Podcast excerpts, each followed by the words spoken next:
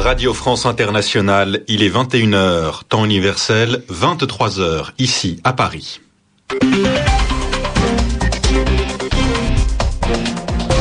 Antoine Janton.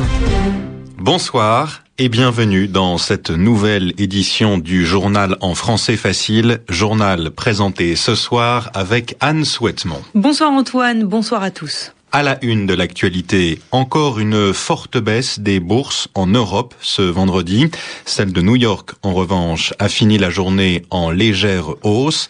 Les craintes des marchés ont un peu été apaisées par un bon chiffre venu des États-Unis, mais leur inquiétude est toujours vive, inquiétude d'une crise dans la zone euro notamment. L'incarcération de Yulia Timochenko en Ukraine. L'opposante a été envoyée en prison à l'issue d'une audience de son procès.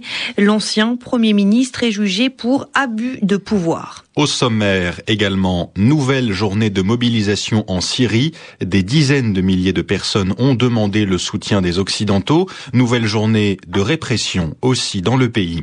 La mort annoncée d'un des fils du colonel Kadhafi en Libye. Le gouvernement libyen dément. Et puis un typhon menace l'est de la Chine. La région est en état d'alerte. Le journal en français facile. Le Dow Jones a terminé la journée en hausse. Le principal indice de la bourse de New York a gagné 0,5%.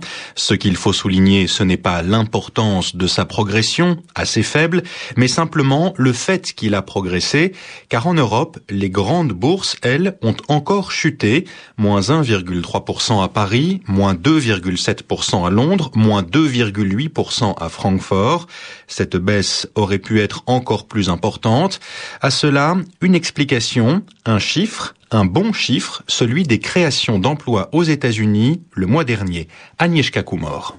À l'affût du moindre indice qui pourrait les rassurer, les marchés financiers ont rebondi à l'annonce du département du travail. 117 000 emplois créés aux États-Unis au mois de juillet ont suffi pour faire baisser légèrement le chômage qui se stabilise à 9,1%. Mais l'accalmie a été de courte durée. Les marchés redoutent en effet qu'il n'y ait pas assez de croissance aux États-Unis ou en Europe pour payer les intérêts de la dette. Ils craignent que la contagion ne gagne d'autres pays l'Italie et l'Espagne. Si cette panique n'est pas complètement justifiée, elle révèle la méfiance des marchés quant à la capacité des États à solder les conséquences de la crise financière de 2008 et à assumer son passif. Pour tenter de rassurer les marchés, les dirigeants des quatre principales économies européennes se sont entretenus ce soir, quelques heures à peine après la nouvelle chute des bourses. La chancelière allemande Angela Merkel, le président français Nicolas Sarkozy, le Premier ministre britannique David Cameron et le chef du gouvernement italien Silvio Berlusconi ont discuté de la réponse à apporter aux investisseurs. Ils estiment qu'il y en a une bonne, la mise en œuvre rapide du plan adopté il y a deux semaines par l'Union européenne à Bruxelles. La contestation ne faiblit pas en Syrie. Des dizaines de milliers de personnes ont manifesté aujourd'hui, premier vendredi du mois de Ramadan. Elles ont notamment demandé le soutien de la communauté internationale, deux jours après l'adoption d'une déclaration des Nations Unies. Le texte condamnait la répression, répression qui a continué ce vendredi. Elle a fait au moins 14 morts à Homs et près de Damas, la capitale, selon des défenseurs des droits de l'homme. Les forces de sécurité tirent aussi encore à Hama et à Deir Ezor. Leur opération semble particulièrement dure et meurtrière. C'est ce qu'explique Moussa Bazaoui, directeur de l'Observatoire syrien des droits de l'homme. Dans les principales villes, surtout les deux points chauds de Hama dans le centre et Deir Ezor dans l'est, l'armée tente d'imposer un blocus total. C'est-à-dire que chaque personne qui bouge dans la rue, quelle que soit la raison, est abattue. L'armée tente de forcer les gens à rester chez eux, à ne pas aller manifester. Mais les gens tentent de se rassembler malgré tout. À Hama et Deir Ezor, l'eau a également été coupée. Il n'y a plus de pain dans les boulangeries, car il n'y a plus de farine qui est livrée. De la même façon, nous avons des rapports confirmés selon lesquels dans ces deux villes, les hôpitaux privés ont été fermés. Quand quelqu'un est blessé,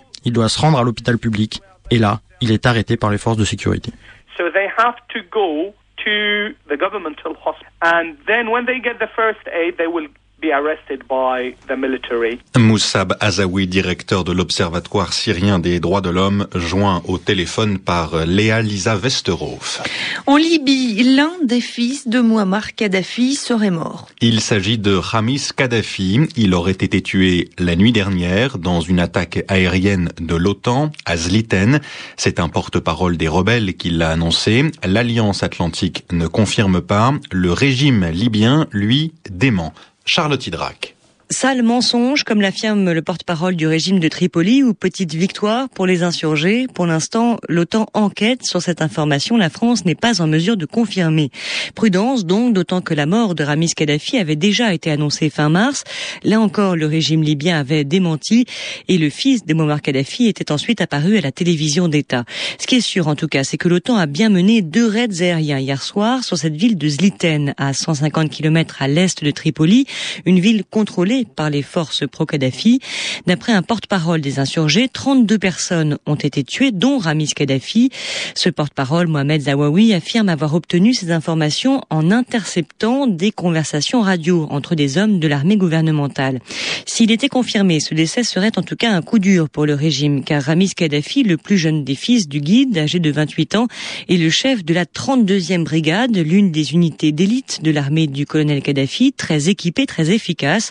À l'origine, elle était chargée de protéger la personne du numéro un libyen.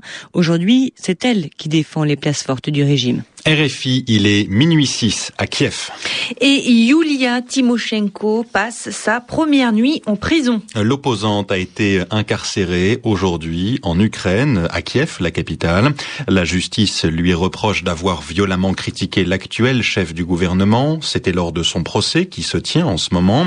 Yulia Timoshenko est jugée pour abus de pouvoir. Quand elle était Premier ministre, elle aurait signé des contrats, seule, sans l'accord du gouvernement. Elle est sortie de la salle d'audience et du tribunal avec des menottes au poignet. Elle a été conduite dans un centre de détention malgré l'opposition de plusieurs de ses partisans. Ce soir, la France se dit vivement préoccupée par cette situation. Et en Pologne, le chef de la droite populiste est mort. Andrzej Leper a été retrouvé pendu dans son bureau à Varsovie. Cet ancien vice-premier ministre s'est suicidé pour des raisons encore inconnues. C'est la police qui l'a annoncé aujourd'hui. L'opération est impressionnante. 200 000 personnes vont être euh, évacuées en Chine dans les heures qui viennent. 200 000 habitants de l'Est du pays. La région est menacée par un typhon. Un typhon, c'est une tempête particulièrement violente. Meiroi, c'est son nom, devrait la toucher euh, ce samedi en fin de journée ou bien dimanche. Les autorités ont pris aussi une autre décision. Elles ont demandé à des millions de personnes de rester chez elles à Shanghai notamment. Correspondance, Stéphane Lagarde. Ce matin, l'alerte au typhon est passée de jaune à orange pour les provinces du Zhejiang, du Jiangsu et de Shanghai. Selon le dernier bulletin de la météo nationale, Meiroi a ralenti et évolue désormais à une moyenne de 13 km heure. Il pourrait être particulièrement dévastateur, estiment les spécialistes, et gagner en intensité à l'approche des côtes chinoises ce vendredi soir avec des vents atteignant jusqu'à 162 km heure à son épicentre. Toute la côte est est mobilisée, avec parfois les moyens du bord. Le village de Rongreux s'active ainsi depuis hier à ramasser les poires en avance pour tenter de sauver la récolte. Liaison TGV Pékin-Shanghai pourrait être interrompue en cas de pluie torrentielle, préviennent les autorités. China Eastern Airlines fait part de son côté de probables annulations sur 70 de ses avions. Inquiétude également évidemment pour les marins. Près de 9000 bateaux sont rentrés au port, enfin beaucoup plus légèrement, il est vrai. Certains craignent tout simplement que le typhon ne vienne gâcher Chichi demain samedi la Saint-Valentin chinoise. Stéphane Lagarde, Pékin, RFI. En France, Marine Le Pen est d'accord avec les propos prononcés par son père le week-end dernier. Jean-Marie Le Pen avait qualifié les deux attaques meurtrières menées en Norvège il y a deux semaines d'accident. Il avait fait comprendre que le principal responsable était le gouvernement norvégien. Il l'avait accusé d'être naïf dans le dossier de l'immigration. Autrement dit, de croire que l'immigration n'est pas le principal problème de la société. Cette analyse, sa fille la partage donc. La présidente du Front National l'a dit ce vendredi. Et Lyon n'aura pas la tâche facile en barrage de la Ligue des champions de football. L'OL affrontera un club russe, le Rubin Kazan, une équipe déjà bien rodée et bien classée aussi. Match aller dans 12 jours. RFI 23h10 à Paris.